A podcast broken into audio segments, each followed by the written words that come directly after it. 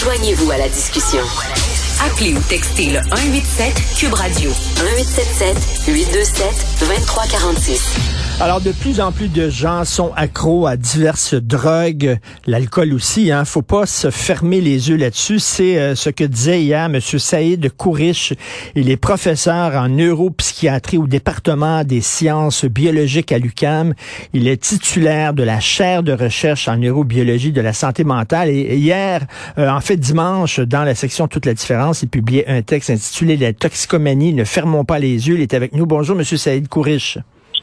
Bonjour, M. Martineau. Bonjour. Très bien. Écoutez, vous posez des, questions intéressantes dans votre texte et moi, je me demande tout le temps euh, comment ça se fait qu'il y a des gens qui peuvent, par exemple, prendre de la coke de temps en temps, de façon récréative, une fois par mois, et qu'ils ne tombent pas accros, et qu'il y a des gens qui en prennent une fois et qui deviennent hyper dépendants. Comment ça se fait, ça?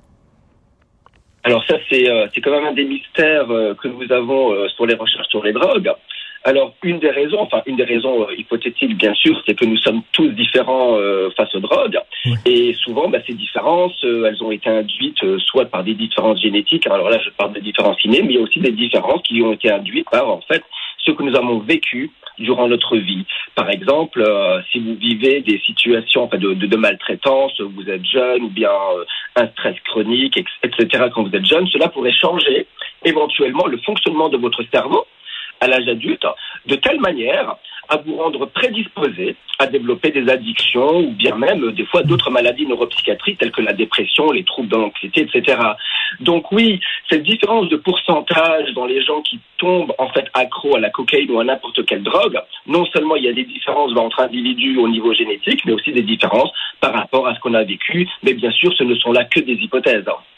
Et euh, écoutez, je, je, vais le dire, là, je vais l'avouer, j'ai déjà pris, euh, j'ai déjà essayé de la coke, j'en ai pris euh, trois, quatre fois de la coke là, euh, lorsque j'étais jeune. Heureusement, j'ai pas été accro. Heureusement, mais c'est bon, j'en ai pris pour savoir c'est quoi. Bon, c'est j'ai essayé ça. Merci, bonjour, coke, check.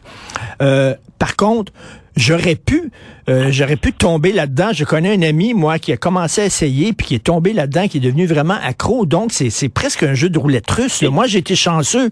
Euh, je suis tombé avec le barillet vide, mais il y a quelqu'un qui peut tomber sur la balle dans le barillet. Exactement, c'est intéressant parce que vous avez utilisé une expression que j'ai utilisée hier euh, euh, dans une discussion avec un ami. Euh, je parlais de roulette russe. C'est vrai que moi, c'est ce que je dis aux gens, c'est qu'on ne sait pas dans quelle catégorie on se, on se positionne. On pourrait très bien commencer à prendre de la cocaïne, mais même d'autres drogues, et faire partie de ces gens super prédisposés à développer une addiction. Mais ça, on le sait pas en avance. Donc oui, c'est un risque. Parce qu'il y a des gens aussi, je parlais à un moment donné à un spécialiste justement en de l'Université de Montréal qui me disait, euh, euh, il y a des gens, on ne soupçonne pas, mais ça peut être des gens avec des très grandes carrières, des, des avocats par exemple, des, des hommes ou des femmes d'affaires qui euh, prennent de l'héros une fois de temps en temps, qui s'injectent de l'héroïne et qui sont quand même fonctionnels dans la société parce qu'on a toujours l'idée du toxicomane dans la ruelle avec l'aiguille dans le bras, etc. Mais il y, a des, il y a des toxicomanes fonctionnels, il y a des gens qui prennent de la drogue de façon fonctionnelle, mais lorsqu'on on ne sait pas quel genre de consommateur de drogue on va être euh, avant d'en avoir pris. Ah non, ben ça on ne sait pas. Bon, vous savez, on a tous des personnalités différentes. Hein. Comme vous savez, certains ont des tendances un petit peu euh, obsessives compulsives ou bien ont tendance à aller dans l'excès. Donc il suffit de commencer à aller dans l'excès, à en prendre de plus en plus et on finit par perdre le contrôle. Alors qu'il y a des gens qui sont super euh, contrôleurs et qui vont en prendre ici et là. Alors non seulement ils vont en prendre ici et là, mais aussi ils font partie de ces gens euh, qui ont peut-être une résistance à tomber dans l'addiction par rapport à d'autres. Donc oui, c'est clairement euh, un problème complexe. Mais euh, forcément, hein, euh, ça ne veut pas dire qu'il faut essayer pour voir dans quelle catégorie on se trouve. Et Monsieur Couriche, la question que je me pose, est-ce que c'est possible de vivre sans béquille? La vie, c'est extrêmement difficile, c'est angoissant, les choses vont très rapidement, c'est euh, on va mourir, on ne sait pas quand, euh, est-ce que Dieu existe ou pas, est-ce qu'on est seul dans l'univers? Des grosses questions existentielles, c'est pas évident d'être en vie sur une sur la terre. Euh, la vie est de plus en plus difficile, qu'est-ce qui est bien, qu'est-ce qui est mal, on est un peu confus. Il y a des gens qui sont à la consommation, d'autres à la drogue, d'autres au sexe, d'autres euh, aux vidéos, d'autres à leur téléphone cellulaire, etc.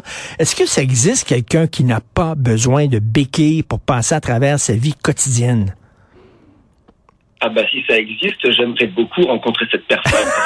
on, aura, tous besoin de ses conseils. Hein. C'est un peu ce que je dis dans le texte. Hein. La, la, toxicomanie, tous ces problèmes, euh, l'alcoolisme, bon, c'est un problème de société. Euh, on vit dans une société qui va de plus en plus vite, de plus en plus stressante, qui est de plus en plus demandante. Donc à partir de là, il n'est pas étonnant. Hein. Il n'est pas étonnant que certaines personnes cherchent une espèce d'échappatoire, soit dans l'alcool, mmh. euh, soit dans d'autres drogues, soit euh, bah, dans d'autres choses. Mais oui, j'aimerais bien rencontrer cette personne si elle existe. C'est un peu la condition humaine, hein, comme disait Ben oui, hein. exactement. Moi, je, je sais pas, ça peut être la porno, il y a des gens qui travaillent trop, il y a des gens qui sont accros au gym, qui sont toujours au gym euh, trois heures par jour. Euh, euh, je sais pas, mm-hmm. une personne parfaitement équilibrée, est-ce que vous en avez déjà rencontré, vous? Bah, comment dire Alors, est-ce que j'ai rencontré des personnes parfaitement équilibrées? Euh, si j'en ai rencontré, euh, la première question que je me pose, c'est euh, est-ce qu'elle est équilibrée en surface ou on ne saura jamais ce que les gens font dans leur vie privée? Et, qu'est-ce que vous pensez des, des, gens qui disent, et il y en a de plus en plus, même des policiers qui disent ça, des, des, euh, des politiciens aussi qui disent il faut rendre toutes les drogues légales. Ça fait des années, des décennies qu'on dépense des milliards de dollars à la guerre à la drogue. Ça ne donne strictement rien. Il faut maintenant voir ça comme un problème de santé publique et non comme un problème de criminalité.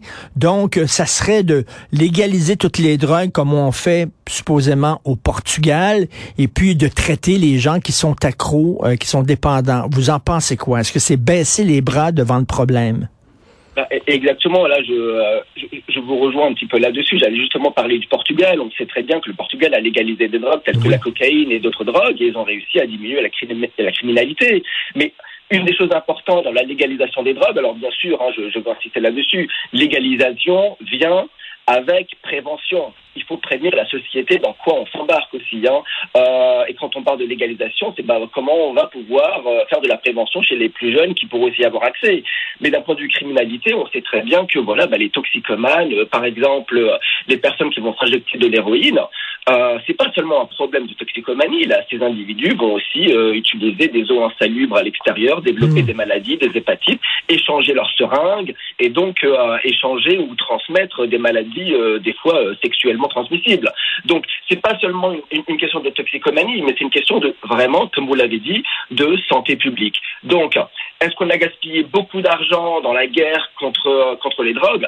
Évidemment, euh, tout le monde vous dira oui. Est-ce qu'on aurait mieux fait d'utiliser cet argent, par exemple, pour la recherche et pour la prévention et pour accompagner ces personnes? Absolument.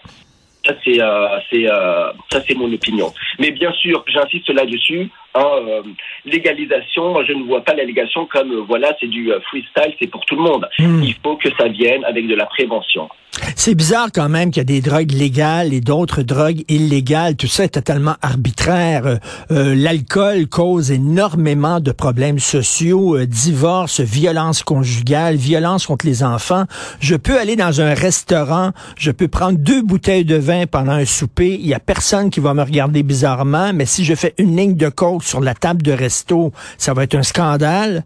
Comment ça se fait qu'il y a des drogues qui sont acceptées socialement et pas d'autres? C'est quand même pas, euh, c'est pas inoffensif, l'alcool, Ah bah oui, justement, quand on parle de, euh, de, de, danger de ces drogues, vous savez, par exemple, euh, pour le cannabis, après une consommation régulière sur plusieurs mois, il y a à peu près 9% euh, de tombés accro. La cocaïne, on est à peu près à 20%. Et l'alcool, on est à peu près à 23%.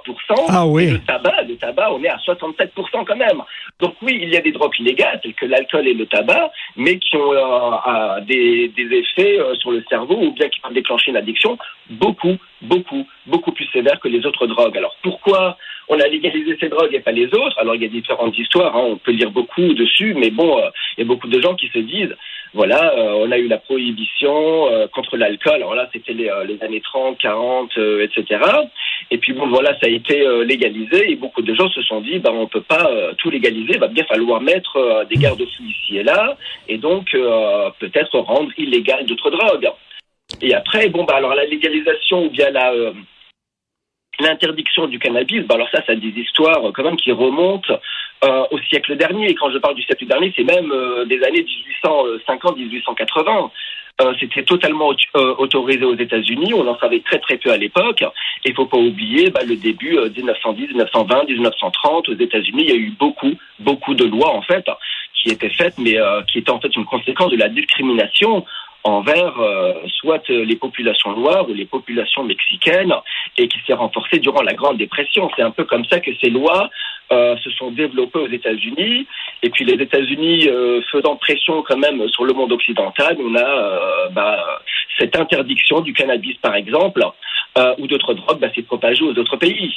Donc oui, non seulement on, pénalise parce qu'il y a des lois qui ont été, comme vous dites, arbitraires, hein, qui ont été faites par des politiciens, et, mais c'est aussi souvent euh, bah, par rapport à l'ignorance, on ne sait pas du tout euh, ce que certaines drogues font. Mais est-ce que ça fait partie de, je sais pas, de l'être humain de vouloir euh, être dans un état second? Regardez les enfants, les enfants dans les parcs qui tournoient sur eux-mêmes, qui vont dans des manèges pour un peu s'étourdir et se mettre dans un état second. C'est pas une façon justement d'altérer leur sens ben, ça fait ça fait plusieurs milliers d'années que les humains consomment des drogues. Oui, pour altérer les sens, pour euh, augmenter certains sens euh, par le biais de, euh, psychédéliques, par exemple, dans des rituels. les Romains faisaient ça aussi pour promouvoir la socialisation durant les événements. Hein. Donc, euh, et nous voyons aussi ça d'ailleurs, euh, là on parle d'humains, mais on voit aussi ça chez certaines espèces animales qui vont consommer euh, des substances mmh. qui, qui ont l'air bah, d'être des drogues, parce que bon, apparemment, on ne sait pas pourquoi, mais elles aussi cherchent une espèce d'effet psychotropique. Et vous dites la toxicomanie est une maladie aux multiples visages, biologiques, psychologiques et sociales, et que la seule façon de traiter un, toxicomane est justement d'y aller de, de, ben, par une thérapie multidimensionnelle, de prendre toutes ces dimensions-là, la biologie, mais aussi le, social, parce que quelqu'un qui est pauvre, on le sait, ben, aurait peut-être plus tendance à se droguer pour oublier sa condition. Exactement, exactement. Alors ça, j'insiste toujours là-dessus. Hein. Euh, moi, mes recherches se concentrent sur le côté biologique. Donc, on travaille énormément sur le côté biologique, on trouve des mécanismes, mais on sait très bien que, euh, ben voilà, l'addiction, c'est euh, ben, un problème de société, c'est une maladie complexe. On voit très bien aussi, comme je l'ai écrit dans le texte, le regard de la société. Il y a une espèce de honte derrière ça. L'individu ne va pas nécessairement en parler au début. Euh, ce qui laisse la porte ouverte en fait euh, à un abus euh, plus intense, etc. Mais oui, oui, il faut développer bah, des moyens, une structure sociale qui puisse aider ces gens, surtout à ne pas les isoler. Et comme je l'ai dit dans le texte, un des plus gros problèmes ici, c'est la famille. Toute personne qui ont vécu avec des individus toxicomanes savent à quel point ils sont euh, totalement démunis, désemparés euh, face à l'individu qu'ils aiment parce qu'ils n'arrivent pas à le contrôler.